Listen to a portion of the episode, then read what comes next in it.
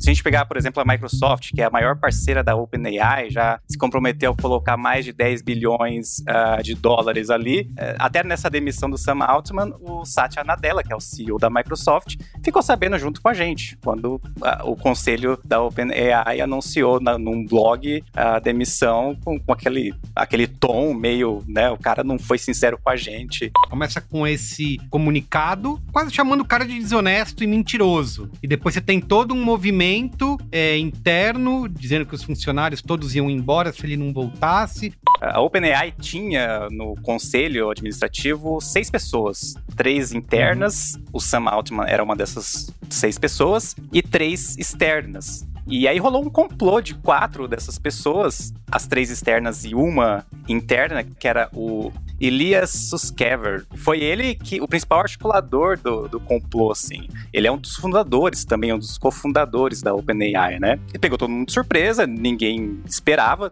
Dois dias depois, o Elias, o nosso amigo Sutz, ele mesmo expressou arrependimento por ter demitido o cara. Ele assinou a carta aberta. Cara, 770 funcionários da OpenAI ameaçando sair se o Altman não voltasse. Quem é que gosta tanto do chefe assim? Ao longo do último ano, depois todo do surgimento do ChatGPT, de todo sucesso, ele virou meio que porta-voz ou o rosto da inteligência artificial. E ele tem se aproveitado desse papel. Só que talvez, muito provavelmente, ele não estivesse, ou, ou, esse, esse lobby que ele estivesse fazendo não estava muito alinhado com o que o conselho esperava, né, ou desejavam. E aí eu acho que foi um confronto. Acho que o conselho bancou ali, fez uma posse e perdeu, perdeu feio. Mantém-se a estrutura, tal, da fachada e tudo mais, mas agora o Sam Altman tem todo o poder ali dentro e o conselho foi desbatelado, né? Esse podcast é, é apresentado por b9.com.br.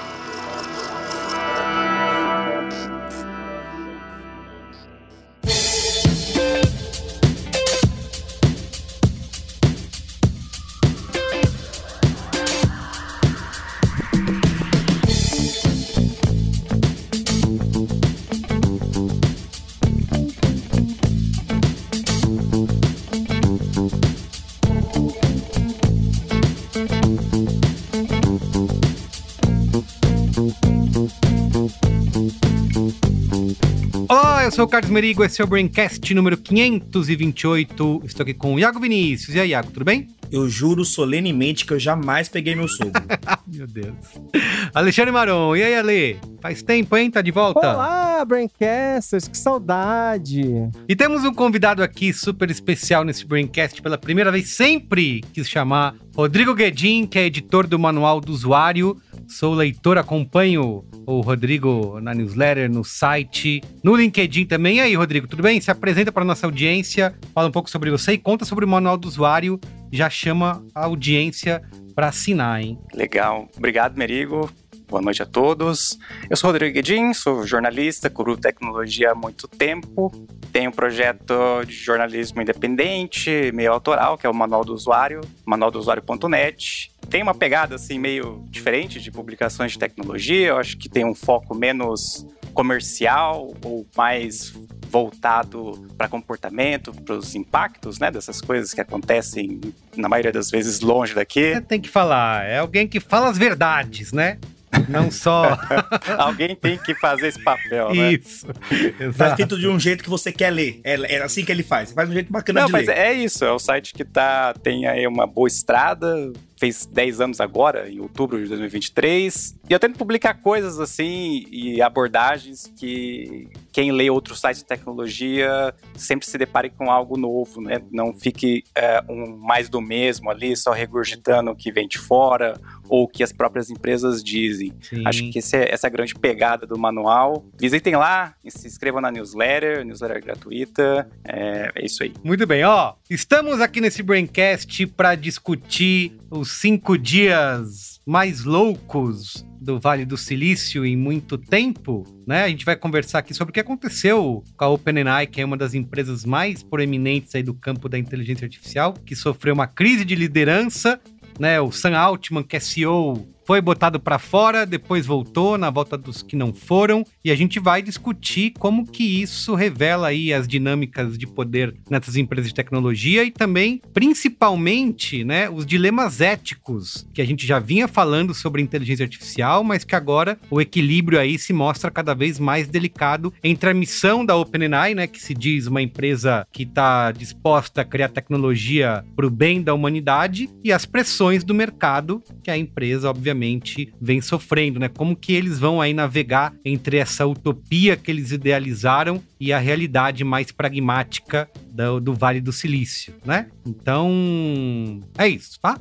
Mas antes... Mas, antes... Ó, siga se você tá ouvindo a gente no seu aplicativo favorito de podcast, assim como a esmagadora maioria da nossa audiência, saiba que também estamos no YouTube, youtube.com.br B9. Tem vídeo lá do Braincast para você assistir. Você pode aproveitar, seguir o canal, dar o like, dar o joinha, porque assim você ajuda a gente a alcançar mais pessoas, mais audiência, tá bom? Mas, fala assim, ah, eu não quero ver no YouTube, eu gosto só de ouvir aqui no meu aplicativo, me deixa em paz. Legal, vamos te deixar Entra em paz. lá no YouTube rapidinho, Pode deixa fa- um like pra gente. E não volta, precisa assistir, pode deixa ser. um like. E aí o Merigo te fala o que você faz. Pode ser, pode ser. Mas pra quem quiser só ouvir, você pode nos ajudar dando cinco estrelinhas aí no aplicativo do Spotify ou do Apple Podcasts e até deixar comentários, né? No, no Spotify tem caixinha de comentários, você pode colaborar com a pauta, você pode falar o que, que você tá achando do Braincast, você pode sugerir novas pautas, enfim, tem motivo não falta pra você usar caixa de comentários. Só não xinga a gente, né? Se quiser xingar, xinga sozinho aí, né? Na,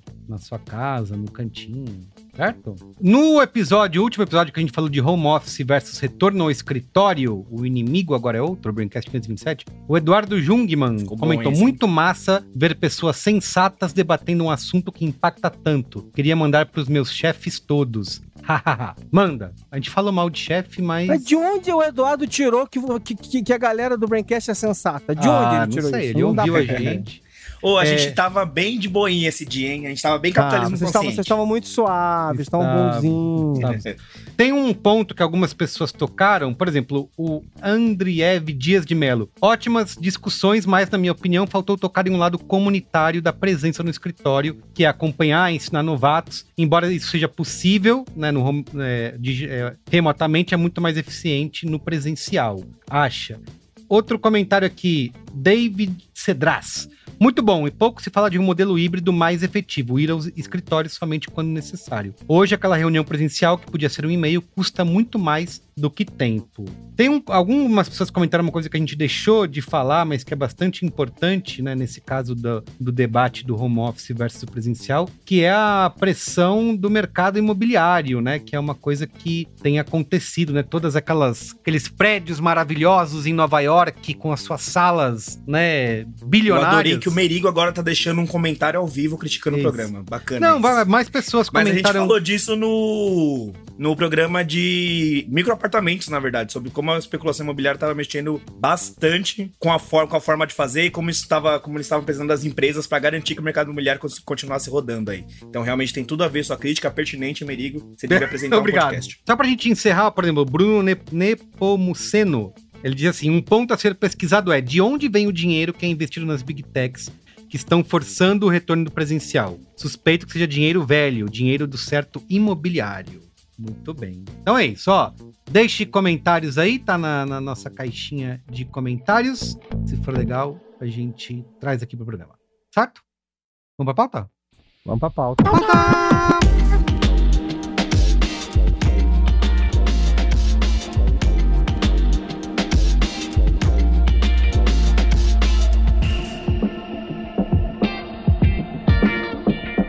bem, ó, pra gente começar, né, como eu falei, esses cinco dias loucos da OpenAI, isso aí vai virar série, né, da Netflix, da HBO, já já a gente vai ter alguém produzindo uma série sobre esse momento, tira o CEO, volta o CEO, inclusive a pessoa que queria que o CEO saísse, pede pra que ele volte, né, mas eu queria que antes que a gente entrasse nesses detalhes, pedir para vocês, para o Rodrigo, né, que é o nosso especialista aqui, para não nos deixar falar bobagem, nos contasse qual que é a tal da missão da OpenAI, né? Porque eles querem ser e falaram, né, que queriam ser uma empresa diferente das empresas de tecnologia, das big techs, né, nessa tentativa de equilibrar a inovação e inteligência artificial ao mesmo tempo que mantém uma responsabilidade ética. Pode nos contar, Rodrigo, qual que é essa, dar uma visão geral de qual que é essa missão da OpenAI? Vou tentar. A OpenAI foi fundada em 2015, um grupo de, de, investidores, galera é, ligada à tecnologia se juntou e a missão da OpenAI é criar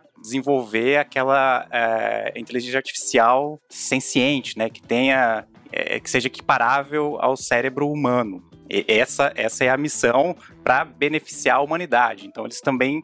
A, a, startup, a empresa ali, surgiu com, com, essa, com essa meta. É um pouco diferente né, de uma startup convencional, que, que tem aquela, a, aquele intuito, claro, mudar o mundo, fazer Sim. coisas ali, oferecer serviços e produtos, é mas tendo um retorno ali bem, bem tangível, bem conhecido, que é fazer muito dinheiro. Fazer dinheiro. Tem, eles... tem, um modelo de negócio estabelecido, né? Desde Isso. de cara, né? Tanto que nesse começo, em 2015, eles recebiam doações de indivíduos. Esse ah. era o ah. modelo de negócio. Eles eram né? uma non-profit, né? Isso era aí. uma empresa que não visava lucro. Isso. Em 2019 isso mudou, mas mudou de uma maneira um pouco uh, complexa, aí é bem complexa. Houve uma mudança ali na estrutura da, da OpenAI com o surgimento de um braço uh, comercial. Uhum. Uh, isso dizem nos bastidores que foi, foi algo que o Sam Altman incentivou. Uhum. Ele achava que a, a, aquele modelo original era muito lento e que eles viram ali que é, desenvolver inteligência artificial seria algo que consumiria muito capital. Então eles decidiram fazer essa alteração estrutural para conseguir buscar investimento da, nos moldes tradicionais de startups, chegando em empresas, tanto que logo que foi feita essa mudança já foi feito o anúncio do investimento, o primeiro investimento da Microsoft ah, de um é bilhão de dólares, né? Sim. Foi aí que começou. Não, e, e, e, acho que é legal é, lembrar o seguinte, quer dizer, a década passada ela foi palco nos bastidores, porque não estava aparecendo para todo mundo o que estava acontecendo, mas nos bastidores ela foi palco de uma disputa grande entre as gigantes, né? Google, Meta, Microsoft, todo mundo estava tentando é, é, comprar para si ou atrair para si os cientistas. E no meio dessa história, quer dizer, a, a OpenAI lá, ela começa, a, a, como ele falou, a ficar para trás e é assim, bom, ou a gente, tipo assim, passa a aceitar investimento de verdade, ou a gente vai ficar para trás. Então assim, não adianta ter uma missão se for se você ficar para trás e desaparecer. Uhum. E, e, aí o Saltman usa essa, esse estratagema para, enfim, para fazer a coisa virar. E eu acho que é a origem da merda que aconteceu hoje. Quer dizer, a divisão que acontece lá em 2019 é, em parte, o problema que a gente, que a gente viu estourar na semana passada. É, acho que, assim, é, assim, acho que decorre a, a origem, a fonte da crise talvez seja isso, provavelmente é isso. Mas esse arranjo que foi feito, né, da, da criação do braço comercial também é muito estranho, assim, na, nesse meio de, de startups e tudo mais. Porque se a gente pegar, por exemplo, a Microsoft, que é a maior parceira da OpenAI, já se comprometeu a colocar mais de 10 bilhões uh, de dólares ali, o acordo que eles têm com a OpenAI é muito. É, poderia ser visto como desvantajoso, porque ela detém 49% uhum. do braço comercial. E ela não tem assento no conselho da OpenAI, então ela, eh, até nessa demissão do Sam Altman, o Satya Nadella, que é o CEO da Microsoft, ficou sabendo junto com a gente, quando a, o conselho da OpenAI anunciou na, num blog a demissão com, com aquele aquele tom meio, né? O cara não foi sincero com é a gente. É isso, teve esse... Tô, tô, tô, avançando a pauta aqui, mas é mais não, ou mas menos isso. É, justamente a, a, a, pergunta que eu ia fazer em sequência era essa, né? A gente poder traçar quais fatores que levaram a essa tentativa, né? De tirar o Sam Altman do poder, né? De, de tirar ele de dentro da, da OpenAI. E esse resuminho, né, de como que isso aconteceu em cinco dias, né? Começa com esse, é, esse comunicado num tom ah, quase chamando o cara de desonesto e mentiroso, né? E depois você tem todo um movimento é, interno de, dos, de dizendo que os funcionários todos iam embora se ele não voltasse, toda uma pressão e o cara voltou. Pode contar, resumir um pouquinho isso pra gente? Rodrigo? Resumo da novela. né? Isso, resumo da novela. novela. Exatamente. O primeiro capítulo foi na sexta, 17, com esse post do blog. É, a OpenAI tinha no conselho administrativo seis pessoas. Uhum. Três internas, o Sam Altman era uma dessas seis pessoas, e três externas. E aí rolou um complô de quatro dessas pessoas, as três externas e uma interna, que era o Ilia... Peraí que vou ter É que colar o nome do cara é aqui. difícil falar. Elias Suskever. Isso. Perdoe minha Suts- pronúncia se Elias estiver enganado. Deve ser de outro jeito, mas Isso. é o Suts, né? Nosso amigo Suts. Inclusive, dizem, né, nos bastidores, que foi ele que o principal articulador do, do complô, assim. Uhum. Ele é um dos fundadores também, um dos cofundadores da OpenAI, né? E pegou todo mundo de surpresa, ninguém esperava, tanto que na véspera o Sam Altman tinha participado de eventos ah, nos Estados Unidos representando a empresa. Uhum. E, cara, depois disso foi uma insanidade. assim, Mas, com- Rodrigo, ele pode fazer isso sozinho ou ele teve que convencer lá o board estilo Succession? Tivemos aquelas reuniões em, em salas de vidro e ele teve que. Não, então, é, acho que- é porque acho que é legal, é, para dar, pra dar um, um pouco de contexto do- da história que o Rodrigo vai contar pra gente, mas assim, é legal a gente lembrar o seguinte: essa empresa era uma non-profit. Quando ela abre essa frente comercial, né? Ela, ela cria esse modelo híbrido maluco, em que ela tem um board de pessoas que não são acionistas, Ah, mas que tem um poder completamente desproporcional. Sim. É, por quê? Porque esses caras estavam lá para zelar pela missão da empresa acima, para não deixar que as demandas comerciais, enfim, supostamente, né? É, enfim, tem mais coisa pela frente, mas o meu ponto para vocês é, e acho que a gente tem muita coisa legal para discutir. Esse, esse modelo híbrido, né, que eles é, é, esses caras já, é, tipo assim, o, o board, o board já existia, já tinham todo um cuidado, mas assim, o que sobra de verdade de todo esse conceito anterior, né, é, é- é assim, esse board é muito poderoso, Uhum. é desproporcionalmente. Cara, imagina, uma pessoa que não é acionista, que não tem compromisso com o resultado da empresa, e chega e fala assim: eu vou demitir o, o, o CEO Superstar. De novo, tem, a, a personalidade de- do, do Sam Altman vai ser discutida aqui também. Vai. E aí, cara, e eu, e eu acho que, a- que, que sem, ata- sem adiantar a pauta, eu acho que tem uma lição gigantesca desse, desse modelo que a gente vai ver nesse evento. Uhum. Mas enfim, volta aí, cara. É, não, eu acho que assim, o board ele é poderoso em qualquer empresa, né? Ele, o CEO ele acaba sendo, ele é o cara que manda no dia a dia da empresa, mas ele acaba sendo uma espécie de subordinado do, Sim, do- do é o- conselho O administrativo. board é o chefe dele. Isso. Aí no caso da OpenAI, esse Ilia, que ele é cientista-chefe também da OpenAI, ou seja, ele tá no board. Bom, o Sam Altman e o Greg Brockman, que são né, também do board, eles também estavam no dia a dia da, da empresa, mas o Ilia.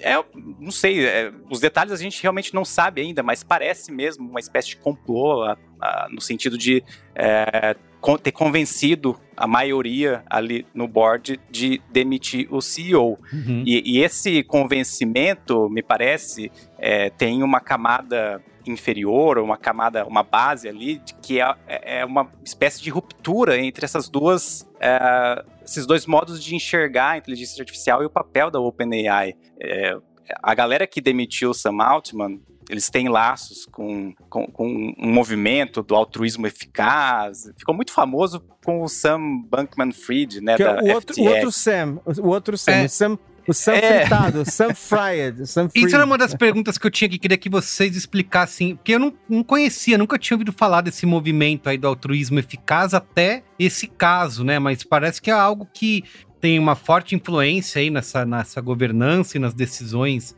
da OpenAI e, já, e é algo que já vem de, de algum tempo, né? O que, que é esse, esse movimento? É, é, pensa bem, é assim, é um movimento baseado na ideia de que é, os, os negócios não podem destruir a humanidade, as coisas não podem ser destruídas, entendeu? Tipo assim, é, é, e que na aplicação efetiva dessa ideia, enfim, não pode causar sofrimento, você tem que é, zelar pelo futuro da humanidade de, e dos seres ao redor. Quer dizer, não é só a humanidade, porque os animais, as plantas também estão dentro dessa, Aham. dessa filosofia de, de, de que você não pode, você não deveria criar coisas, quer dizer, pelo menos se você segue essa filosofia, então você deveria ajudar as pessoas, você deveria trabalhar pelo bem comum e, a- e essa coisa do efetivo é assim, e, e- e tentar causar o maior impacto É, possível exato. para o bem com o que você está fazendo. Mas é, é- é interessante é- é o cruzamento desse negócio com pessoas que estão buscando lucros astronômicos, Isso, né? isso. Então, e eu acho que, que, o, que o Sam Bankman fritado, Sam Bankman Freeze lá, ele é um ótimo caso, por quê? Porque ele era todo fofo, muito fofinho, falava o tempo todo em dinheiro, dizer que não ligava pra dinheiro, ele tanto não ligava pra dinheiro que ele fez um rombo de bilhões e bilhões de dólares e vai ficar preso durante muito tempo agora. Já foi uma porrada, de novo, não necessariamente na filosofia, mas nos, nos supostos praticantes públicos da- desse, desse, desse movimento, né? Porque, afinal de contas, assim, essas pessoas entram, têm muito poder e, e, e dá no que dá. E combina esse movimento com empresa, né? Essa aqui é uma, uma grande discussão, Isso, uma grande isso. utopia. Iago, queria, você não falou ainda, queria ouvir suas opiniões, questionamentos, enfim. Habla, habla mesmo. Não, eu tava me, me. Tava meio quietinho, assim, pra dar esse panorama geral e tal. Que eu acho que toda a minha questão aqui com, com, com esse dilema. Porque esse dilema é, primeiro, um dilema é, filosófico que se revela logo um dilema de, de uma filosofia de bilhões, né? Uhum. Platão tá com inveja do quanto impacto essa decisão filosófica pode causar, assim. Mas é, eu tenho um problema meio na fonte com, com esse questionamento. Porque, assim, é, pelo menos do que eu tenho visto da cobertura da, da, da imprensa no geral e tal, e aqui, não fazendo missa de corpo presente, mas o Rodrigo, ele dá uma cutucada um pouco nesse, nessa, nesse modo de falar. É, existe, a, a pessoa, o pessoal tem colocado muito como uma batalha do bem contra o mal, né? A, a galera que, que quer muito a, a EA funcionando, tal, não sei o quê. É a galera que quer o bem da humanidade, que é o futuro do planeta, tal, não sei o quê. E a outra galera são os capitalistas porcos, malditos, que é, querem só dinheiro, a Dinheiro. todo custo e não se importam com o que tá acontecendo. Qual que é, qual é o problema que eu vejo na, na, na origem disso? Em março, é, teve aquela carta divulgada com mil assinaturas de grandes pessoas do, do, do mercado de, de tecnologia, que foi divulgada pelo Future of Life e assinada por, pelo Elon Musk, e aí isso já me fez desconfiar do que estava acontecendo ali, que era, gente, vamos parar de fazer todo mundo, todo mundo, todo mundo, a gente, agora que a gente provou que esse é o futuro da humanidade, vamos todo mundo parar durante meses ou até anos para ver como a gente pode fazer isso de uma maneira ética e depois a gente retorna. E aí isso, isso parte do princípio de que se nós vamos parar porque nós nos- estamos preocupados com a ética, nós vamos chegar ao resultado mais ético, porque nós estamos preocupados com isso. E nós somos as mentes mais brilhantes da, da humanidade. Então, quando a gente quiser fazer ética, a gente vai lá e faz ética. É, eu não confio em nenhuma dessas empresas pra quietas, sozinhas no canto dela, é, é, resolverem o futuro da humanidade. É, e aí eu acho que existe muito uma. Por que, por que eu tô trazendo isso? Porque é, essa corrida que rolou desenfreada em busca de, de, de é, inteligências artificiais, aí o Google lança a sua, a Microsoft lança, Bing lança, aí tá tudo cagado, aí tira do ar, põe no ar, o chat GPT não carrega, tal, não sei o quê. Tem uma, uma, um nível de, de interessância nisso, que é o nível de publicidade, né, disso. Eu consigo, pelo menos, monitorar o que tá acontecendo no mercado, o que, que as empresas estão sendo capazes de desenvolver, o que elas estão sendo capazes de lançar no mundo. É, e assim, não que seja aberto, não que eu tenha é, acesso a- as implicações éticas das coisas que estão acontecendo, mas eu consigo pelo menos é, visualizar aquilo, não é um iceberg escondido de, de, de nós, assim. E aí, e aí, da mesma forma, agora que tem essas duas facções rolando dentro da Open, da, da OpenAI, e que eu acho que é, impacta todo o mercado, o Sam Altman foi demitido, e aí logo a Microsoft falou, eu vou contratar. Ele. Falou, não, então volta pra, pra, pra... Teve isso também, né? Teve essa loucura, que ele já Eu conseguiu emprego logo, caiu pra cima. perguntar isso, assim, não pareceu uma, tipo, um oportunismo Um jogo de de cena, você acha? Não, da Microsoft, de repente. Ah, é? Então vem, vem pra cá, né? A Microsoft é uma das Mas eu acho que é isso mesmo. E se eu fosse o Sam Altman, eu falava, agora que eu não volto, também vou ficar aqui. Sei lá, a Microsoft deve ter oferecido pra ele, mano, tudo, né? o Tipo, mano, eu fico aqui. que a Microsoft é uma das É. investidoras da empresa. Quando ela faz isso, parece que ela tá meio que, né? Não, beleza, tô pegando, meio que dando uma facada nas costas, sabe? Da, da empresa, sei lá. Merigo, se você não quer comer. Se você não quer comer alcatra, se você não quer comer alcatra, quer comer ponta de acém, ponta de acém ainda é uma carne boa, né? Você quer comer eh, chuleta, Uhum. é um problema seu, meu querido. Eu quero comer alcatra, quero comer picanha, entendeu? Então, assim, é, eu acho que também tem essa questão de que essa, essa, essa, essa ideia de que fazer e aqui eu não tô, gente, defendendo o capitalismo consciente, não tô aqui dizendo que as empresas, poxa, mas assim, você não pode é, partir do princípio de que fazer um jogo executivo é o jogo errado, é jogar errado, é jogar fora. É antiético você pensar no lucro. Sim. Não é antiético você pensar no lucro. É antiético você fingir que você não vai pensar no lucro. Aí, cinco anos depois, você fala lá, eu causei bilhões de prejuízo uhum. e agora eu não sei o que fazer. Vocês se virem aí. Tipo, isso, isso é antiético. Fazer uma, uma coisa que não se sustenta é antiético. Então, essa filosofia e, e, eu acho, eu, pelo que eu vejo, já, já, já tem um caminho para que ela seja atrelada a indicadores é, é, tangíveis. Assim como acontece com ISD, SD, você precisa bater certos, certas marcas para você Sim. poder se autoproclamar ISD e tal. Não é só você falar e, e isso vai acontecer. É, da mesma forma, tem isso para você. Ah, eu quero fazer o maior bem possível. Ok, então eu vou ter que, que, que é apresentar. Isso, né? As análises de maior bem possível. E aí, o maior bem possível vai ser vai, vai, baseado em evidências. E isso vai ser colocado numa outra planilha. Eu tô bem planilheiro no Braincast, né? que é, cara, beleza, o que dá pra gente bancar desse melhor bem possível. Não vai dar pra gente toda hora fazer o melhor bem possível. Esse é o princípio, assim. Pra ser honesto, pro jogo ser honesto, pro jogo ser de cartas marcadas, é isso. E aí eu acho que a, a, a, briga nossa do nosso lado de público consumidor é, cara, eu não quero que vocês estejam aí fazendo a melhor coisa que vocês conseguem fazer. Porque tudo que vocês fazem de melhor coisa que conseguem fazer, dá merda. Sempre dá merda. Assim, a, gente sempre, a gente sempre sofre muito tangencialmente com, com, com o que vocês fazem de melhor. Eu quero que vocês façam publicamente as coisas.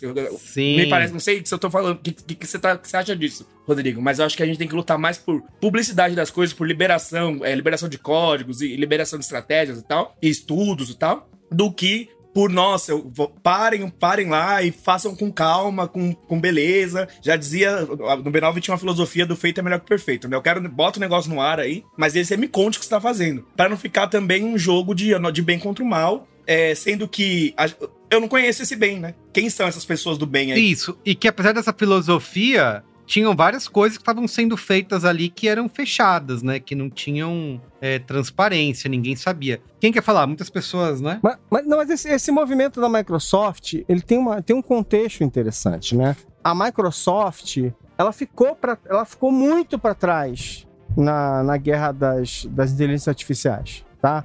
Lá atrás, 2011, 2012, né? É, uma, uma, uma, é, tipo assim, uma, uma empresa importante, acho que era BNA, coisa do tipo, ela foi, é, é, que era do Canadá, uma coisa do tipo, ela é, é, ela, ela é colocada à venda e a grande sacada dela é, ela, é que ela, usava redes neurais para reconhecer imagens em fotos. Agora a gente nem pensa mais nisso.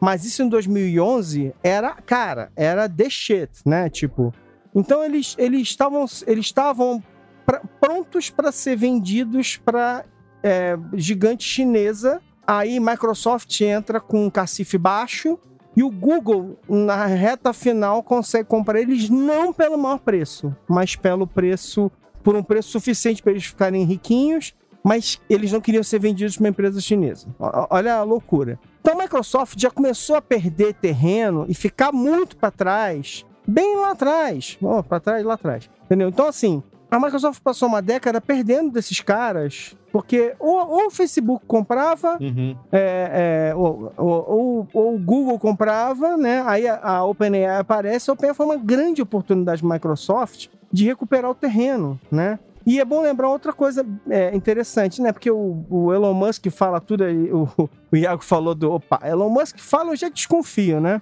O Elon Musk tentou tomar o controle da OpenAI.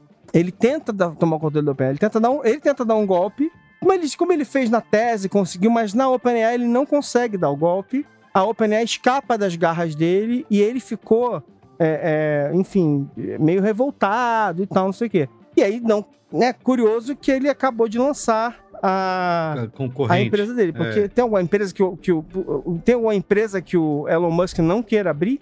é, ele é cofundador, né? Ele é um dos cofundadores da OpenAI, o Elon Musk. É, acho que uma coisa que é importante que a gente talvez devesse falar é, é que essa questão que o Iago puxou do, do bem contra o mal, é, na real, acho que são duas, dois lados maus aí. Não consigo ver um lado bom em nenhum dos dois, na real. Tem a galera do altruísmo eficaz, né? Uns falam efetivo, outros eficaz, mas é, é uma galera que o Alexandre resumiu bem, Eu gosto de dizer que são ricos que querem fazer altruísmo, mas que querem mandar também. Não basta só doar, eles querem É, causar o maior impacto. Leia-se, eu decido para onde vai a grana. sim. Então, e assim, é uma galera que pira numas coisas muito erradas. Tipo, esse temor de um apocalipse de inteligência artificial, é, né? Acho que é bem descabido, assim.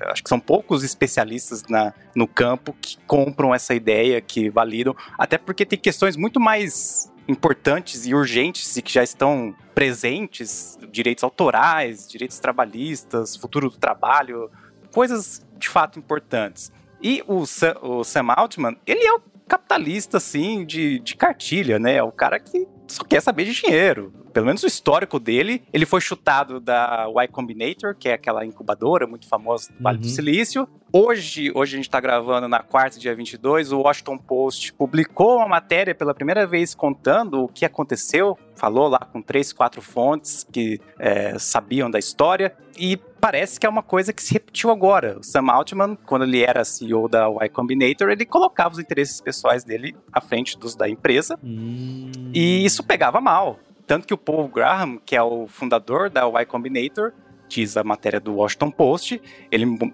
morava no Reino Unido, mora, não sei, mas ele pegou um avião de lá até São Francisco para demitir o cara. Ah, então tem esse, esse contexto, né? E a Microsoft entra nesse, nesse rolo aí do lado do Sam Altman. A Microsoft não quer saber de altruísmo eficaz, não quer saber de né, apocalipse da inteligência artificial. Os caras nem estavam nesse mercado, era um mercado que praticamente, não vou dizer que não existia, mas era um mercado muito mais B2B do que qualquer outra coisa. Né? O Google, desde 2016, diz que é uma empresa. Antes, antigamente falava-se muito de mobile first, né? Empresa que primeiro focada no, em celulares e tal. O Google, desde 2016, se diz uma empresa AI first, que tudo que eles fazem é pautado por inteligência artificial. Mas o Google tinha um comitê de ética, eles tinham ali algumas amarras que a tecnologia que o ChatGPT, né, foi o, a- o divisor de águas ali, o que escancarou a inteligência artificial para o grande público, o Google já tinha mostrado no Google I.O.,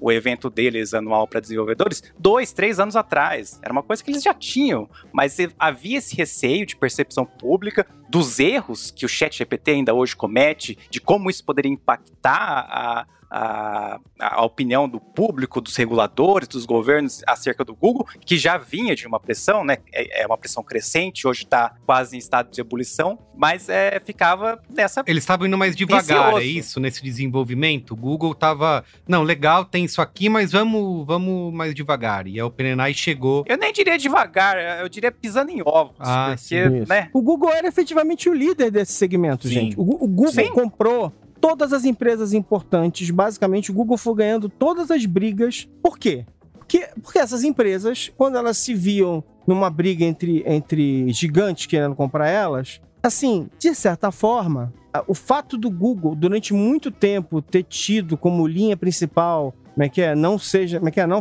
é, don't be evil, aquela coisa toda. Uhum. E, e- e que são uma empresa que está sob escrutínio público há muito tempo e que tem e que, e que, enfim, comete erros, mas tenta se ajustar. Não estou chamando o Google de bonzinho, não. Mas dentro do jogo vai se adaptando para esse mercado e fala assim, cara, eu vou ser vendido, eu, eu, eu quero ir trabalhar debaixo da asa de uma empresa, sei lá, de outro país que eu não conheço, ou de uma empresa americana, entre as empresas americanas, entre, entre a Meta e o, e o Google, eu prefiro ir pro Google. E, e aí eles conseguiram abocanhar muita gente, né? Uhum. Só que é isso que que é, é, é, é, é- é aquela coisa assim, tipo, a empresa é grande demais também, e aí ela tem muito a perder. Se ela lança um Uma produto coisa como ruim, esse. sim, uma coisa que dá errado. Que é uma coisa que a gente falou do que, que foi dito no, no programa do ChatGPT, inclusive. Que o ChatGPT saiu antes porque tinha uma tolerância maior de erro, tinha um escrutínio menor ali. Tipo, a galera meio que tipo, tinha, tinha mais direito de errar, porque não era o Google, essa grande empresona e tal. Então você podia lançar é, é, coisas e, e ir ajustando no meio do caminho. E fazer Enquanto teste o com o Google tava usuário, lançando né? negócio que exato, você pode fazer teste com o usuário, a galera se, se dispõe a ir lá, e, pô, voluntariamente, é uma galera, não é o Google que pode contratar. Eu posso ir lá, é, vocês, falaram, no começo do OpenAI, a galera doava pra eles e tal. Então tem esse, essa vantagem aí de ser pequeno e tal, eles se aproveitaram muito bem disso pra sair na frente nessa, nessa, nessa técnica de conversação, assim. Sim. E também o dispositivo de parar de ficar, fazer ficar nazista, porque a do Google também tinha esse problema toda hora, É. que toda vez era nazista, né? Como faz Tipo, pra não isso- ser nazista? Esse é um problema muito grave, assim. Isso. Bobeou, virou nazista. Eu queria. Vocês estavam falando do Sam Altman, né? De que o, o Diego explicou que ele, esse tubarãozinho aí de, do Vale do Silício. O que que ele fez, né? O que que aconteceu pra ele ter sido demitido e depois, no próprio domingo, né, dois dias depois, o, o Williams, o nosso amigo Sutz, ele mesmo expressou arrependimento por ter demitido o cara, né? É... Pateta do cara. Que isso? E ele assinou. Ah, mas até aí quem nunca, né? Ah, já mandei, eu já mandei gente embora e depois falei, ah, não, volta. ele volta assinou vida, a carta isso. aberta. O, eu doidão. vi uma. Um, um- era do Daily Show.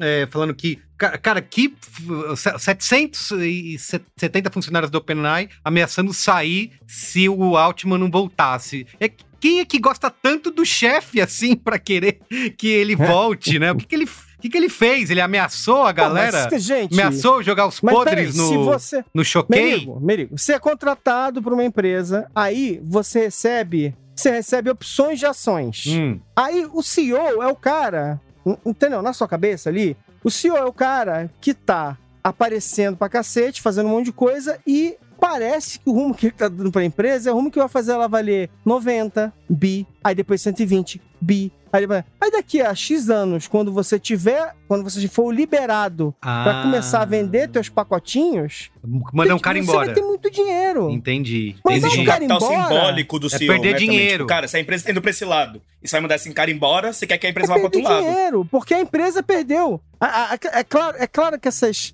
subidas e descidas em uma semana, elas são, enfim, completamente levadas pelos acontecimentos caóticos. Elas são tão caóticas e tão fugazes quanto. Mas assim, é, sabe, tipo assim, você tá em pânico. O, negócio tá começando a, levantar voo de verdade. O último ano pra eles foi bom e tal, não sei o quê. A empresa bate 90 bi, aí, aí dá aquela merda, aí já começa a especular que a empresa já vale 46 bi na, na, na semana seguinte, não sei o quê. Cara, Claro que querem que ele volte, fica né? Puto da vida, né? Agora, Rodrigo, antes de você responder a pergunta do Merigo, pra complementar um pouquinho, você acha que tem um pouquinho de efeito Adam Newman no, no, no Altman? o Adam Newman, que é o cara do Will Work, né? Que chega Sim. lá, aí ele convence todo mundo, ele fala, não, galera, a gente vai fazer o negócio, vai ser o caralho, vai ser ótimo, pá. E no fim não tem nada, mas ele vai enrolando uma coisa na outra. Você acha que ele pode estar acendendo uma ponta de cigarro na outra do mercado financeiro? Porque me parece que tem um pouquinho dessa sedução, assim, né? Que ele é um cara que, nossa, a- arrasta multidões, é uma Maluf. É, cara, eu acho que o, Adam Newman é doido de pedra. É, assim, acho que os dois têm... Incomparável, né? É o, é o nível máximo. É, não, o- os dois têm um traço comum, que é um poder de persuasão quase sobrenatural. É, Saiu. é, A gente tem que contar nos dias, né? Que há cinco dias aconteceu tanta coisa. E a imprensa norte-americana cobriu isso, assim, incessantemente. Uhum.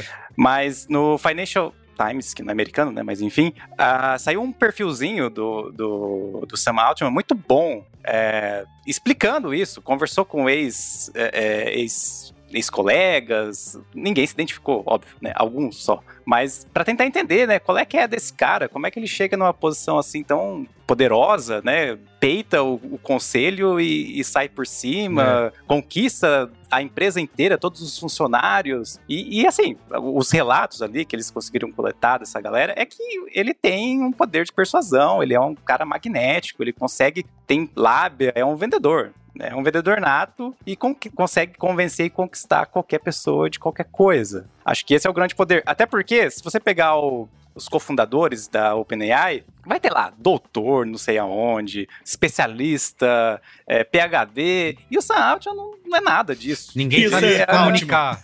né? Ninguém sabe É, se ele é um Mas você comunicar. acha que ele- comunicador. Você acha que ele é o bichão mesmo ou ele é golpe? Você acha que ele tem bala na agulha ou ele só é, é papo? Cara, no- acho que no Não papel dele ali de CEO, acho que ele, né, cumpre muito bem, bem. esse papel. E assim, eu acho que a, a, a OpenAI e tal, tudo, as tecnologias que eles desenvolvem ali, talvez. Eu não, não colocarei minha mão no fogo de que vão mudar o mundo e tal, embora, né, haja muita empolgação, muito entusiasmo. mas tem substância. Uhum. É diferente de, sei lá, NFT ou do próprio WeWork, né? Uhum. Que eram coisas que se vendiam muito mais pela narrativa do que por qualquer Sim. coisa tangível. Então tem essa diferenciação. Agora, o quanto desse cara é. Acho que ele tem esse papel de líder, assim, mas a que custo, né? Qual, qual é os- quais são os podres dele? É, Olha, na metade do programa, eu tô. tô por mim, deixa o menino lá. Ele tá lá, tá vindo bem, deixa lá. é, o que que levou o conselho, né, a. a- a- talvez fosse a próxima pergunta Sim. aí, Merigo. Uhum. Então, ninguém sabe, cara. Assim, Não, sim, eu tinha perguntado o que, que levou todo mundo a, a, a, o a próprio Ila, né? Ilha. É, sempre, a gente É. nunca vai acertar o nome dele. É, a- ele mesmo expressar arrependimento e depois assinar a tal da carta aberta, dizendo: não, volta aí, cabe- rabo entre as pernas, cabeça baixa, né? Porque poderia ser, ó, todo mundo, o bode voltou atrás, quer que ele volte, mas o próprio cara que queria que ele saísse fi- teria ficado contra. Não, ele mesmo, pressionaram ele. Eu falei, o que eu tava falando é, de repente ele tem podres do, de- da galera lá. O, o Sam Altman falou: vou ligar pro Choquei e mandar tudo pra lá, vocês estão ferrados. e aí ele voltou. Não sei, só se for. mas pode ter sido um joguinho de poder interno também, né? Tipo, ah, você não vai ser nossa marionete aqui, você não vai ser o filhinho do board, então você vai embora. E aí, galera, a gente tá toda hora falando aqui no Braincast que, olha só, a galera tem que se organizar no trabalho, tá vendo? O pessoal se organizou, fizeram lá uma, uma parada. O pessoal falou que se ninguém fosse pra escola, ninguém levava falta e chamaram o cara de volta.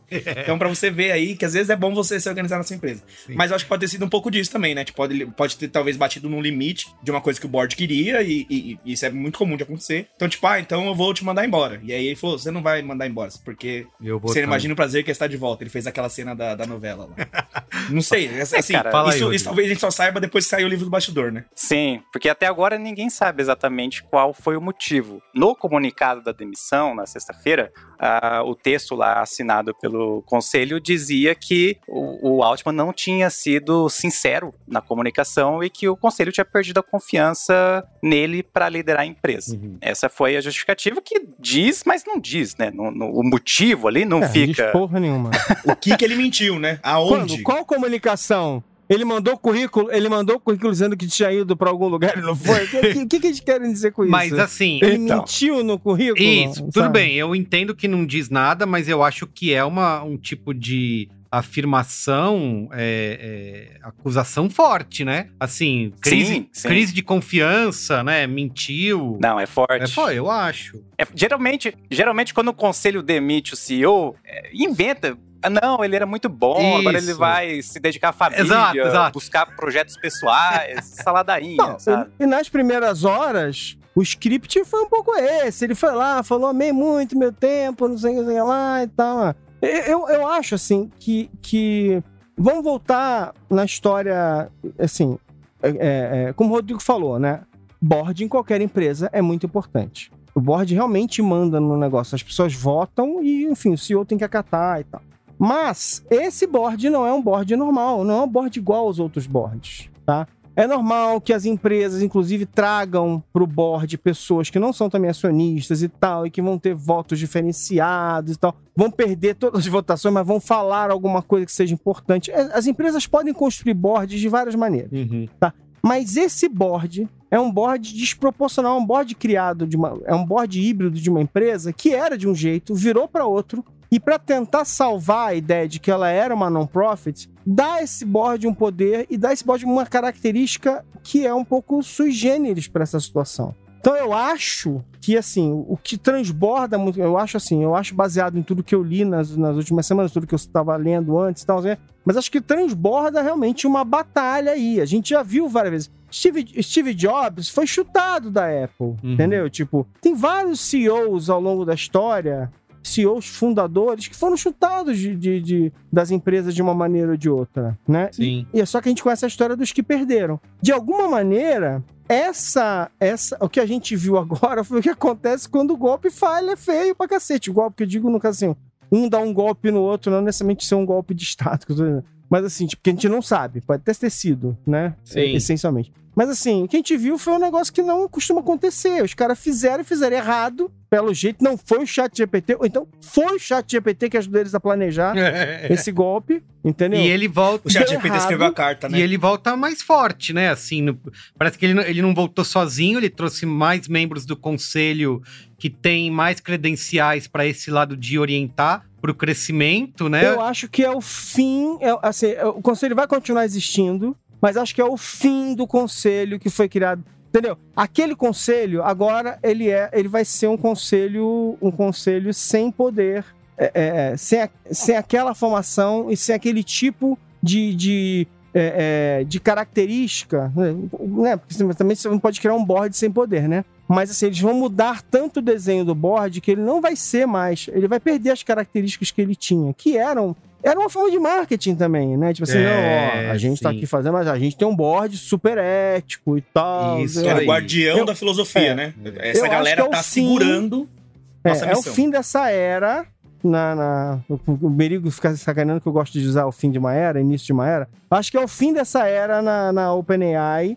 Assim, o que, vem, o que vem agora tem um redesenho radical para que isso não aconteça de novo. Mas né? assim, Porque gente. é um mico gigantesco. Eles vão fazer isso justamente, até o, o Rodrigo chegou a citar isso, né? Eles vão fazer isso justamente nesse momento em que se discute as práticas dessas empresas e regulação de inteligência artificial. Não é um, um tiro no pé justamente agora você fazer Por isso que deu errado, né? essa mudança?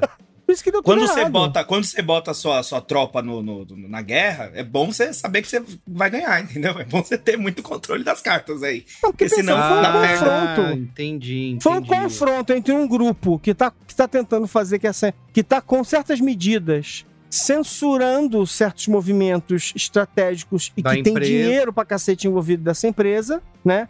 Sendo que eles não têm, como é que o americano fala? Não tem skin in the game, né? Eles não, eles não têm realmente, eles pensam, não é o deles que tá na reta, Uhum. de verdade. Então, assim, imagina, e, e- e eles estão limitando uma empresa multibilionária que. Não, essa empresa, de novo, gente, essa empresa até semana passada valia 90 bi e, e- e- e tudo, tudo diria que ela já ia valer mais em breve. Uhum. Acho que elas acabaram de lançar um negócio que, que, que certamente vai contra as linhas mestras da- da- do próprio board inicialmente, que é, o, que é o esquema dos apps, cara. Tipo assim, como é que você pega uma tecnologia dessa, joga na mão de todo mundo e fala assim, ó, faz aí o que vocês quiserem, gente, uhul! Então, assim, tipo, eu, eu acho que tem, tem aí claramente um, um confronto de ideias, só que eu acho que os caras que estão tentando controlar essa empresa perderam. Sim. É, não, Beleza. o, o conselho foi desmantelado, né? As duas, duas mulheres, as únicas duas, coincidência ou não, foram saíram fora. Olha só! ficou. Coincidência, Por que total. É que, assim, do- dos três externos, né, tinham duas mulheres e tinha o cara, o CEO do Quora. Esse CEO do Quora ficou, é, entrou o, um que já foi é, do board do, da Meta, do Facebook, e o ex-secretário do Tesouro dos Estados Unidos. E, assim, uma coisa interina, e quando tiver um board definitivo, a Microsoft vai ter assento, coisas que eles não tinham. O acordo com a Microsoft é uma coisa surreal, assim, Sim. porque eles não têm direito a nada, Então, fora mas- o acesso à tecnologia. Pra vocês verem E- como a Microsoft estava absolutamente Desesperada. desesperada Sim, eles não estavam no jogo. pé. Né? Eles não estavam nesse mercado, né? Inclusive, eu recomendo a todos que estiverem curiosos, curiosas, para dar uma olhada na página Nossa Estrutura da OpenAI. É muito interessante ali, porque eles falam tudo, todos esses detalhes. Tem um trecho da Microsoft, é, a, a parte, eles dizem que a Microsoft tem direito a acessar toda a tecnologia deles até eles desenvolverem aquela tecnologia, aquela inteligência artificial geral, que aí não, porque aí seria para o benefício da humanidade, a Microsoft tá de fora. E tem um organograma que é bizarro, assim, que a Microsoft tá no rodapé, sabe? Sim. Tem o conselho administrativo aqui em cima, a non-profit, a empresa com fins comerciais, aí a Microsoft tem uma setinha ali do lado, minority owner, e, e é isso aí que tem pra Microsoft. Não, é, eu vou dizer mais, assim.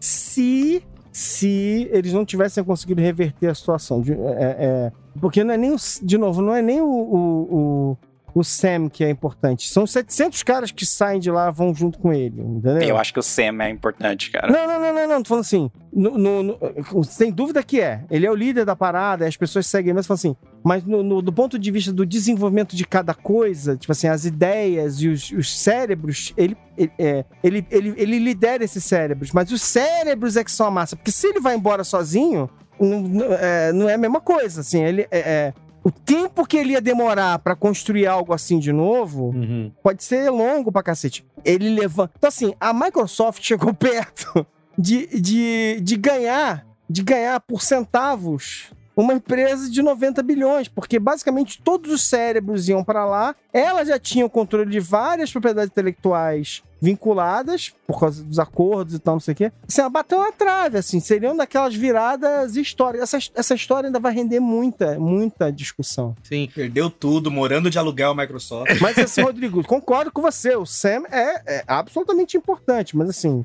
ele sozinho, ele sozinho e ele tendo que construir tudo de novo. E ele indo com, tipo, 600 caras, 600 cérebros, Ah, porque, porra, caralho, a Microsoft bateu na trave de fazer um negócio assim.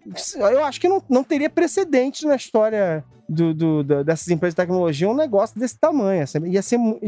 Tudo foi bizarro essa semana. Ô, Rodrigo, então a Penanai abre a- aquela fachada, digamos, de empresa ética que existia, e eles abrem mão disso para agora de vez é, bater de frente com toda a discussão que existe de regulação, né? Inclusive na Europa, né? A gente tem algumas discussões mais avançadas em relação a isso. É isso, eles vão, em vez de colaborar, eles, esse novo board aí vai querer bater de frente com essas propostas, como o Marão falou, de censurar alguns movimentos, é isso? É, eu acho que. Mais ou Não, isso menos, né? É, isso, era Deixa- eu, isso aí sou eu especulando, né, gente? Não. Por favor. Eu, eu tô Deixa eu, especulando. vamos aqui. voltar um pouco aqui. Vamos. O Sam Altman, ele, ao longo do último ano, depois todo do surgimento do ChatGPT, de todo o sucesso, ele virou meio que porta-voz ou o rosto da inteligência artificial. Isso. E ele tem se aproveitado desse papel. Em 2023, ele veio para o Brasil, foi para a Europa, fez lobby, conversou com governos, com legisladores, porque em vários países, no Brasil, na União Europeia, eh, já estão rolando discussões eh, no legislativo para desenvolverem, para criarem leis que regulem a inteligência artificial. Uhum. Então ele já estava nesse papel. Só que talvez, muito provavelmente, ele não estivesse, ou, ou esse, esse lobby que ele estivesse fazendo não estava muito alinhado com o que o conselho, que os altruístas eficazes esperavam, né, ou desejavam. E aí eu acho que, como disseram, é, foi um confronto. Acho que o, o, o conselho é, bancou ali, fez uma posse e perdeu, perdeu feio. Uhum. Ah, mantém-se a estrutura, tal, tá fachada e tudo mais, mas agora o Sam Altman tem todo o poder ali dentro e, e- e isso, né, é, Imagina, voltou por cima da talvez carne não- não seca, esperassem. como se diria. voltou por cima, cara. E assim, eu acho interessante, a- a gente acabou é, fugindo um pouco da, da questão, deixou ela no ar, do, do que teria motivado, né, essa- esse movimento do, do conselho. Uhum. E aí, novamente, não tem uma resposta definitiva, tem muitas reportagens de bastidores, de fontes anônimas, dando algumas teorias é, que não são excludentes, pode ter sido tudo ao mesmo tempo, mas as duas mais recorrentes, mais fortes que eu li é, primeiro, Sam Altman estava se achando, Sim. impondo a visão dele ali de que é, é, o dinheiro é o que importa, tem que acelerar, tem que, é, né, move fast, break things, Uhum. estava se aproveitando da posição que ele tem e da- do papel, da popularidade dele para levantar investimentos para outras iniciativas, para outras startups. Uhum. Teve aquele rumor de ele é, conversando com o John Ive, ex-Apple, para desenvolver o hardware. Isso. Também tem histórias de que ele estava conversando com fundos soberanos do Oriente Médio,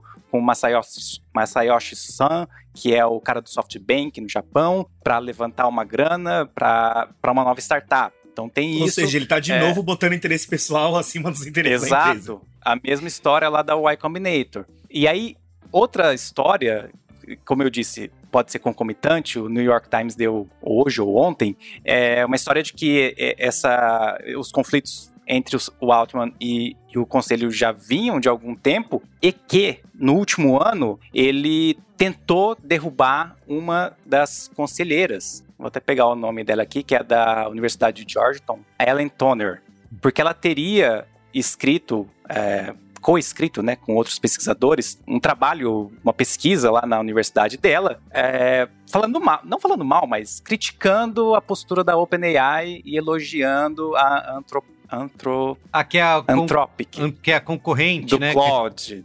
Isso, que é a concorrente, que ah, segundo essa Ellen, é, essa Anthropic, ela teria, é uma, uma startup que estaria desenvolvendo inteligência artificial de uma maneira mais cuidadosa, mais alinhada com os valores que o conselho, que o ex-conselho agora pregava. Hum. Isso Sam Altman viu, achou um absurdo, né? O peso que uma conselheira tem falando mal da própria empresa, Uhum. ou elogiando uma rival tão direta e teria feito um movimento ali de bastidores para tirar ela. Pelo jeito não deu certo. Então, acho que tudo isso, claro, pode surgir algum fato novo, algo que a gente ainda não saiba, mas acho que já tem aí coisa suficiente para justificar aquele, a- aquela mensagem no comunicado. Não foi sincero na comunicação, Sim. perdemos a confiança e tudo mais. Parece que é uma relação que já, já vinha mal de muito tempo e que nos últimos, nos últimos meses ou no último ano se deteriorou muito. E também teve o Dev Day da, da OpenAI no dia 6 de novembro, que foi o primeiro evento para desenvolvedores né, da OpenAI. Igual as empresas fazem, a Apple tem a WWDC, Uhum. o Google tem o Google I.O. e tal, e que, cara, parecia que o Steve Jobs tinha Voltado. ressuscitado ali. Ressuscitado. O cara tava. Foi ovacionado. Cara, eu sou Ele- uma App Store, gente. Uma App Store. É, então, ele e anunciou muitas coisas. Não sei se isso tava. Aí, novamente, falhas de comunicação, né? Talvez o conselho não estivesse tão a par. Sabendo. Pelo menos essa galera. Aham. É, e ficou horrorizada ali com, com o que foi anunciado. É, então, acho que é, isso talvez agora a gente tenha fechado aí um, o cenário completo de como toda essa novela se desenhou e se desenrolou. Muito bem. Pra gente caminhar aqui pros finalmente, queria perguntar pra vocês, primeiro, essa. A, a opinião, né? Eu, eu sei que é uma discussão super filosófica, né? A gente vê como que isso dá é, é treta, né? Porque no, no fim das contas a gente tá falando de inteligência artificial, mas as pessoas que estão lidando com esse desenvolvimento são todas humanas, né? Mas se é possível a gente ter é, esse, esse equilíbrio entre a utopia e a realidade, né? A gente tinha todas aquelas ambições utópicas né, que tá na missão da, da OpenAI desde o começo, mas no fim, quando o dinheiro cruza o caminho, a gente vê que as coisas não são bem assim, né? É, como que vocês enxergam essa, esse desenvolvimento desse mercado de inteligência artificial? Se no fim das contas vai ganhar mesmo essa força do Vale do Silício em gerar dinheiro é, e vai ficar para governos, instituições e, enfim, associações cívicas, sociais fazer esse outra parte de cobrar um trabalho, um trabalho ético? Pergunta fácil. Como vai ser o futuro da humanidade? Isso. Assim, se a gente puder dizer em linhas gerais, É, vai sobrar para no fim a gente ter uma legislação que vai, é, de novo, é o que vai sobrar pra gente conseguir ter algum tipo de controle, né? Porque na- no, se você deixar como que é na mão invisível do mercado, ele se autorregula, como a Uhum. gente tá vendo, ele se regula sempre pro lado de gerar o maior lucro e não é, essa abordagem é, utópica aí da, do, é, como é que é, do altruísmo efetivo acaba caindo por terra, né? Acaba não se sustentando, né? Eu sou muito reticente Uhum. dado o histórico recente que nós vimos, que nós vivemos e ainda hoje sofremos com as empresas do Vale do Silício, com toda essa ideologia californiana, sou muito desconfiado é, de qualquer novidade que venha lá, né? E com a inteligência artificial não é diferente. Eu acho que não vai mudar o mundo, talvez, bem provável que sim, mas não para melhor, não como eles estão Sim. como os proponentes colocam, né? Sempre, ah, vai ser tudo maravilhoso e no fim das contas você tá lá. Vide, por exemplo, redes sociais, né? Você vai reencontrar seus amigos e hoje tá lá, Viciado- uma desgraceira Viciado no gigantesca. feed. Viciado nos vídeos Você curtos. só encontrou com seus amigos pra poder odiar eles mais do que nunca. Foi para isso que você viu. Preferia nunca mais. Isso. Mas é. Cara, é, assim, às vezes alguns me chamam no manual do usuário de ludita. E até irônico, né? O cara que tem um site de tecnologia. que é- Mas eu sei, assim, eu sou Desconfiado. eu acho que vai ser o, o mais do mesmo, assim. É, a tecnologia, acho que já, já ficou muito claro que tem alguns ganhos bem significativos para no mercado de trabalho, principalmente. Uhum. E quando pega nessa, nessa vertente, é muito difícil conter, porque a tentação para reduzir custos e, e aumentar a receita, faturamento é muito, Muito grande, alto, é. né? Então, sei lá, para ficar na nossa área, pega lá, você tem hoje uma agência de publicidade 100 caras, 100 redatores, você paga um chat GPT, o o salário, 10% do salário de um faz o trabalho de todos eles. Sim. É pior? É pior, mas ah, ninguém, quase ninguém percebe, não dá para passar. E, e é isso, assim, eu espero estar muito errado, mas nesse tipo de coisa, meu retrospecto, modéstia à parte, Muito bem. E pra gente encerrar, né, é, eu queria perguntar pra vocês se dá pra gente traçar aí um futuro da OpenAI, da inteligência artificial daqui em diante, né? É, porque é isso, né? Acho que a diferença de outras, assim como o Rodrigo falou, de outras promessas tecnológicas é que a gente tem hoje uma ferramenta que está à disposição é, de todos, tem versão gratuita, né? Ela é tem a sua utilidade, né? Já de partida, já tem muita gente, é, já- ma- jamais citarei nomes aqui, já muita gente viciada e dependente do chat GPT. Ah, Cris Dias! Ah, Cris Dias! Tem mais, viu? Tem mais pessoas, tem mais pessoas. E então, assim, vai afetar o meu dia a dia, o meu uso? Vai ficar mais caro?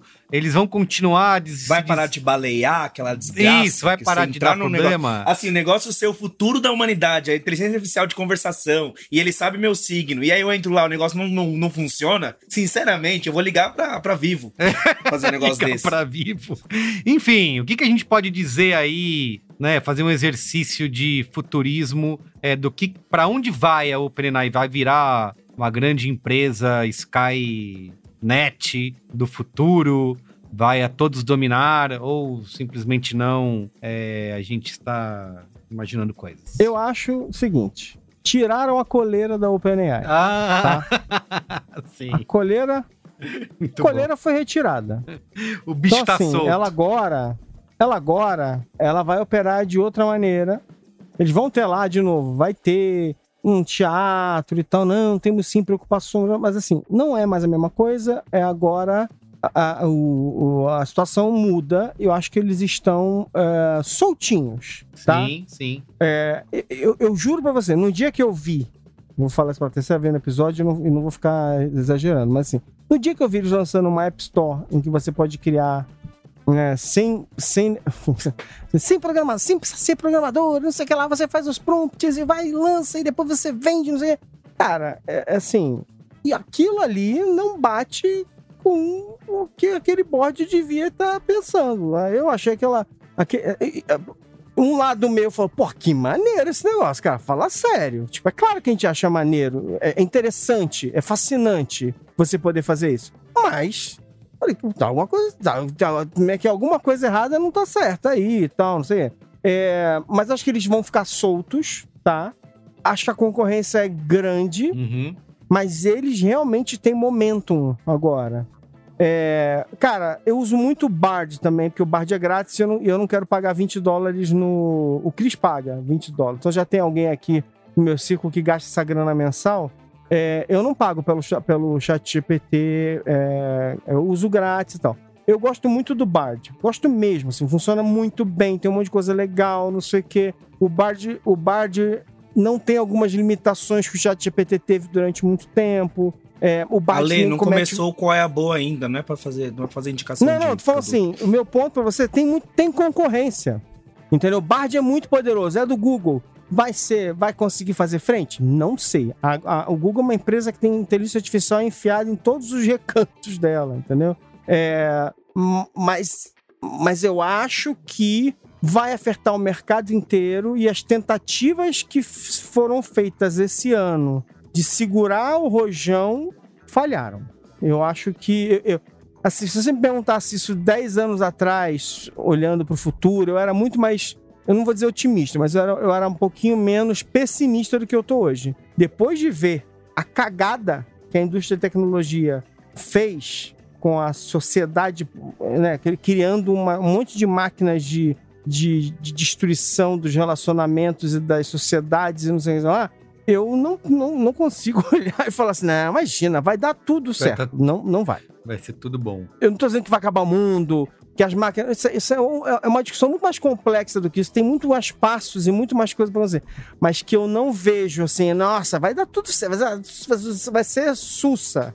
Vai dar muito problema. Vamos ter muito. Mas assim, tem, que- tem, que, tem que acontecer, assim. é, não, não vai ter jeito. Será? A gente tem que brigar. Não, assim, acho que a gente vai ter que brigar item por item. A gente vai perder. As ruas contra a Com- inteligência artificial. Não, como sociedades, a gente vai perder ou a gente vai ganhar. Nos Estados Unidos é de um jeito, na Europa é de outro. Tipo, né? A gente viu, é, é, saindo um pouco daqui, mas assim, é, esse ano a Apple pegou lá e falou: vou usar, olha, gente, tem uma novidade pra vocês, ó. Agora o conector do iPhone é USB-C, ó. A gente é muito legal. Não, vocês foram obrigados a fazer isso, cara. tipo, sabe? Então, assim, vai ter. ah, ah, ah, tem, tem que Vai ter tem que que, é que é? brigar. tem que combater o bom combate. Senão, senão gente, senão ferrou. Muito bem. Rodrigo, tem suas impressões, seus comentários finais aí, antes da gente ir pro Qual é a Boa? Sim, é, acho que está em aberto qual dessas empresas é, vai se tornar hegemônica. Outra coisa que a história nos ensina é, é que esses grandes é, é, novos setores de tecnologia geralmente bifur, bifurcam, não, geralmente se reduzem né, a poucos players, Sim. tendem ao monopólio, bom e velho capitalismo aí, nos dando novas lições. Uhum. E se realmente não houver nenhuma amarra, nenhum freio, uma regulação forte, o que eu acho pouco improvável, porque quem manda no mundo hoje são as empresas, e ainda mais estamos falando do setor que tem as empresas mais poderosas do mundo, Uhum. ah, é meio inescapável, né? Vou dar um exemplo aqui, um comparativo que todo mundo vai é, sacar. Em 2012, você conseguia viver no Brasil sem usar o WhatsApp. Era perfeitamente possível. Sim.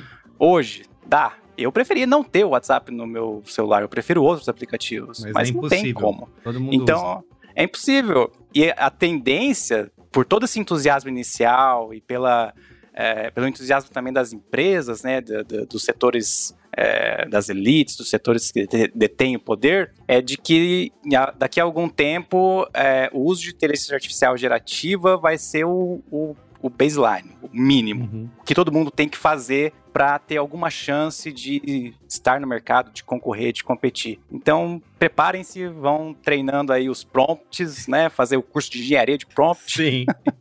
e, e é isso aí. Muito bem. Então é isso. Vamos é a Boa? Bora. Qual é a boa?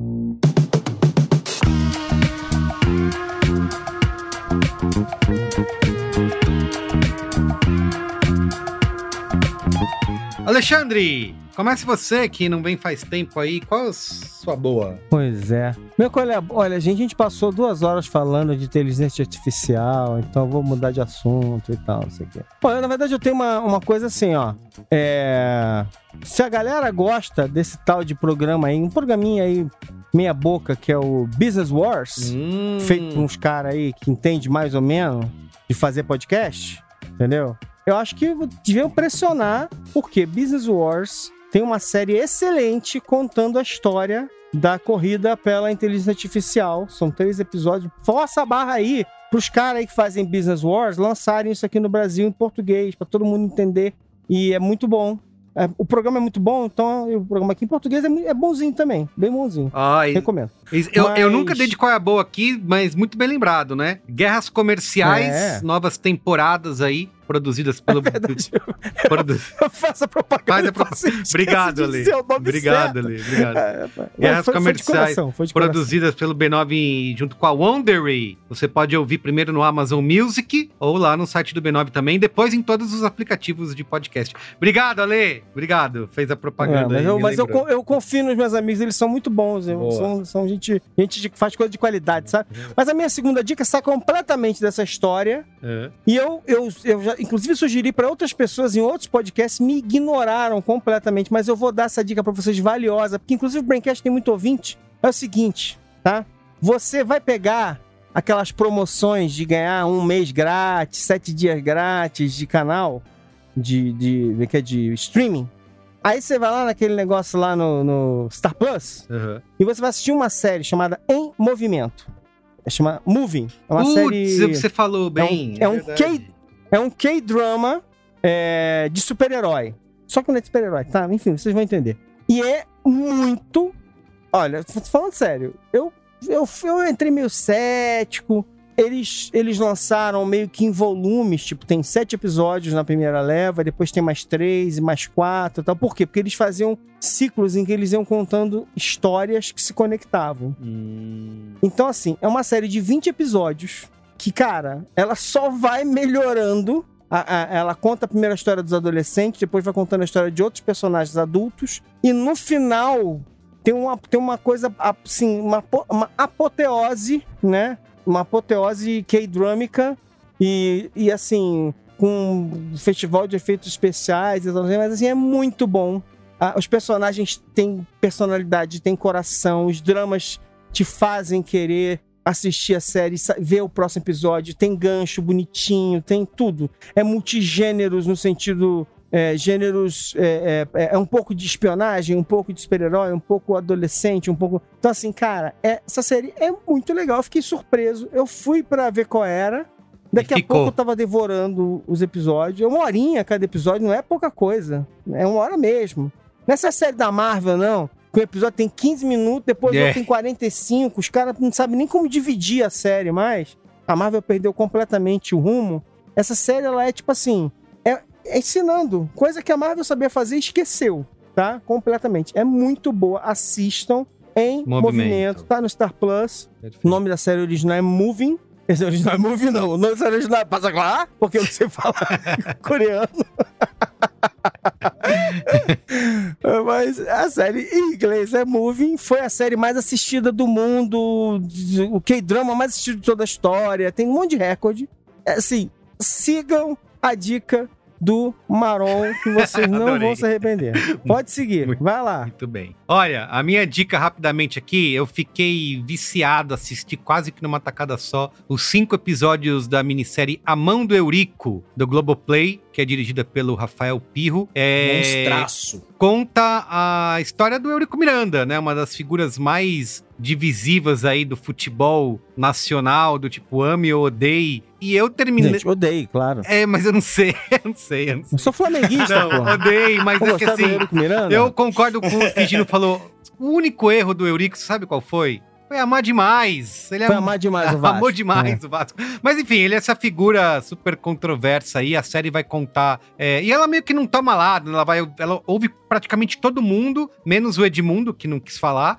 É, mas Romário, Bebeto, enfim, outros dirigentes da época atuais, o Pedrinho, que acabou de ser eleito presidente do Vasco. E tem todo, obviamente, acho que uma das coisas que ajuda, além da série ser muito bem escrita, né, é, bem feita, cara, tem todo o acervo da Globo que é bom demais, né? Eles têm todas as imagens mais importantes. É, o- assim, não tem ninguém no Brasil que consiga contar a história do Brasil como a Globo pode fazer, porque eles têm imagem de tudo, né? Tem tudo registrado nos arquivos, então eles colocam tudo isso lá. Enfim, cara, se você.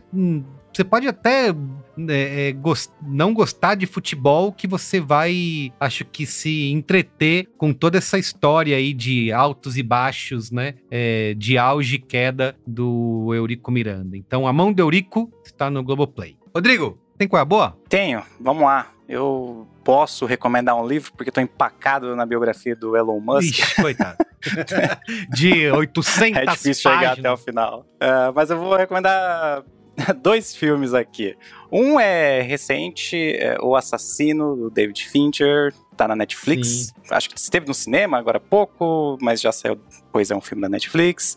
Um filme competente, honesto, uma premissa muito simples. Um assassino de aluguel muito competente erra o alvo, não é spoiler, tá logo no começo do filme. Uhum. Acho que tá no trailer também, se duvidar. E o filme mostra todas as consequências práticas e também as, né, as mais profundas ali. Mas é um filme, pô, bom, eu adoro o David Fincher e esse filme não foge à regra. Muito legal. Quem tá nos ouvindo aqui, costumava ouvir o podcast do Manual do Usuário, né? Agora ele tá meio no hiato, sabe, lembra que eu gostava muito, que eu gosto muito de filme antigo. Uhum. Então eu peguei aqui na minha biblioteca um dos, dos clássicos aqui que eu gosto muito para indicar. É um filme de 1933, chama se chama Cavadoras de Ouro, do Mervyn Leroy, é, logo depois da depressão, né, nos Estados Unidos, e mostra a história de um, de um, de um cara, de um ricaço, fazendo uma coisa boa, veja só.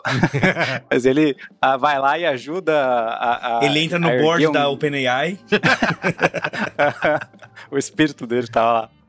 Mas ele ajuda ali uma galera que da, da- Broadway a erguer um show e tal. E é muito. filme muito gostoso de assistir, muito legal. Faz algum tempo que eu vi, tá até na lista pra rever. Cavadoras de Ouro. Não sei onde você vai achar, você que tá ouvindo ficou interessado, mas procure aí. Deve estar em algum streaming ou né, em outros cantos obscuros da internet, com certeza Se acha. bobear, né? Ó, tá no. Acabei de pesquisar aqui, tá no Belas Artes à la carte. Por ser um filme de 1900 Gosto muito do Belas Artes. É, pois é. Assista lá, mas provavelmente tem até no YouTube, né? Esses filmes da década de 30, assim, 20, costuma ter alguma coisa, alguém, alguma boa alma subiu no YouTube, mas enfim. é, como o Rodrigo falou, veja lá no streaming do Belas Artes à la carte, que, que é muito bom. E, obviamente, né, lembrando, Rodrigo, não deixe de acessar o manual do usuário, manualdosuário.net, né? E você... Isso aí, ponto net. Perfeito. Principalmente se você tem um podcast de tecnologia e você é pauteiro, você vai pegar várias pautas lá, viu? um Vai, amigo meu vai. passou por isso Isso. e ele me contou. Muito bem. Iago Vinícius, finaliza aí, por favor. Vamos sempre com chave de ouro. Bom, bora lá. É, a dica que eu trazer, eu tava até meio assim, pô, porque não é, não tem nada a ver com esse universo, mas como os que eu indico nada tem nada a ver com o universo mesmo. Mas no fim calhou que eu acho que até é meio pertinente, já que a gente terminou o Braincast nessa altíssima nota de esperança e comunhão, dizendo que o mundo vai com certeza acabar e a gente vai se, se encaminhar para um colapso a partir da tecnologia, é bom mostrar o que acontece quando o mundo acaba. É, então eu tô indicando o livro O Despertar de Tudo, Uma Nova História da Humanidade. É o livro do. São dois Davids. David Graeber, eu acho, é Graeber que escreve, e David Wengrow. São Davids de nome difícil, mas eles chamam dois Davids. Aí você faz de achar. Capa laranja, chamativo. O livro ele foi, foi recém-lançado aqui no Brasil, lançado acho que no começo desse ano. Ahn, quem estava lá para prestigiar o lançamento era o senhor Fernando Haddad, inclusive, porque tudo que é Seu amigo. antropologia ele adora. Mas qual, mas qual que é a, a, a parada? É. O Alexandre. Olha lá, lá, quebrou a quarta parede. É, qual que é a parada desse livro? Ahn, existe na antropologia e na arqueologia, em- nessas áreas correlatas, há muito tempo já, eles já destruíram todos aqueles, aqueles mitos que a gente aprende na escola sobre pré-história, paleolítico, revolução neolítica e agricultura, tal, não sei o que lá. Isso, isso- isso já há muito tempo eles já derrubaram, só que eles não conseguem comunicar isso pra sociedade. Não, não é que eles não conseguem, né? Mas isso não tá sendo comunicado pra sociedade. A gente ainda se, se vê é, em teorias de 1500. E aí o que eles pegam pra fazer é uma investigação, inclusive falando com a própria comunidade arqueológica e, e- e- de antropologia e tal, é uma investigação a partir das sociedades que a gente descobriu nesses 500 anos de pesquisa, é, principalmente sociedades indígenas, sociedades ah, que estavam à margem, que não estavam na Europa propriamente, que estavam em lugares é, é, que não são tão pesquisados, mostrando como se constroem sociedades e tal. É, o princípio do livro, eles queriam, quando eles começaram, eles queriam fazer um livro sobre quan- como começa a desigualdade social. Em que ponto isso começa? E eles viram que essa pergunta não faz nenhum sentido, porque sempre teve e não teve desigualdade social, de formas concomitantes. Então, a pergunta, aí eles mudam a pergunta que é: quando que a desigualdade social começa a ser um problema? O que, Hum. o que torna ela um problema? E aí, ele vai investigando em várias, é, várias é, é, sociedades, sociedades que são chefiadas por mulheres, sociedades ah, que, tem, que, que mudam de lugar, sociedades aqui do Brasil também, inclusive e tal, pra mostrar pra gente como é, o que a gente dá como pressuposto não é pressuposto. É, e o que ele chama muita atenção é, cara, quando a gente fala de, sei lá, revolução agrícola, tal, sei lá, a gente tá falando de um, um, um intervalo de milhares de anos que é muito maior do que a gente tem de sociedade, assim. Então, o que tem aqui agora, amanhã pode ser outra coisa. E o, o- a gente tá vivendo uma crise climática aí complicadíssima. O, o mundo vai mudar bastante, e aí, a partir disso, as sociedades vão mudar bastante também. É, é- é, como dizem no, no, no terreiro, cantiga que menino canta, a gente grande já cantou. Problemas que a gente tá passando agora, normalmente as sociedades anteriores já passaram também. É, e quanto mais forem se desenvolvendo na arqueologia, mais a gente vai saber sobre elas, mais a gente vai ter respostas sobre elas, assim. Acho que é muito bom porque é, a gente tem muito essa perspectiva de que, ah, a Europa, os brancos, né? Eu, como negro, principalmente, os brancos venceram a guerra, a gente, puxa, nós somos os perdedores e tal. E aí ele mostra não só que não, não necessariamente é essa história, como é, isso só a gente só se importa com isso porque a Europa falou que venceu. Se a Europa não tivesse falado que venceu, a gente ia sair se preocupando com outras coisas. Então, baita calhamaço, assim, é pra dar uma explodida. Eu devia ter lido O Sapiens, que é o livro que o Cris Dias Amas. Cris Dias Amas, ó, que Cris Dias Ama. Eu, eu senti que eu devia ter lido antes até esse livro. Que eles respondem, é, né? Não é, é um lance desse, né? Eles fazem tipo uma. Isso, isso. Eles fazem vários diálogos com Sapiens, às vezes valorizando e às vezes dando uma criticada tal. Mas é porque eu senti que esse livro vai um pouco além mesmo, no, no que ele se propõe, assim, que é entender um pouco, tipo, parar um pouco. Tem, tem uma parte, por exemplo, que ele fala, ah, o, no Sapiens ele fala, ah, vamos, vamos mostrar como o trigo manipulou a humanidade para se tornar uma cultura principal. Ele fala, cara, isso não aconteceu, o trigo não tem, não é senciente. Quem foi lá foram os homens que fizeram, os homens e as mulheres que fizeram isso, então vamos investigar como, como que isso aconteceu e tal. E isso traz muitas respostas, assim. Então tá sendo bem mind-blowing, assim. Tô lendo até devagarinho. E aí eu recomendo para todo mundo, porque acho que vai ser um livro que a gente vai falar bastante dele daqui para frente. Então, se você Boa. não quer tipo, ficar de fora de conversa de bar, vai nessa. Eu reforço a indicação do Iago. É muito bom esse livro, é aquele que se explode a cabeça a cada página virada. E é uma resposta, né, ao Yuval Harari, do, do Sapiens, ao Jared Diamond, do Germes Aço, enfim, um livro assim. É, ele, ele questiona, os dois Davids, eles questionam aquela ideia de que a evolução humana é uma progressão linear, né? E que, na verdade, é um vai e volta, é uma coisa muito e mais E que a gente tá caótica. tá evoluindo, né? Tipo, que só porque a gente foi é, de uma é, fase para outra, a gente fez uma boa fase, nem sempre. Mas é muito bom, muito bom mesmo esse livro. Perfeito. Boa. Muito bem, então com isso, encerramos. Gente, muito obrigado. Foi incrível. Mais um papo explodir cabeças. Rodrigo, obrigado. Volte sempre, viu? Muito bom contar Rodrigo, com você. Rodrigo, prazer, cara. Muito prazer, vem. Igualmente. Valeu, Zaço, Rodrigo. Gostei muito Siga na luta. da estreia aqui. Então é isso, gente. muito bem. Até a próxima. Valeu. Beijo. Beijo. Tchau, tchau. tchau. tchau.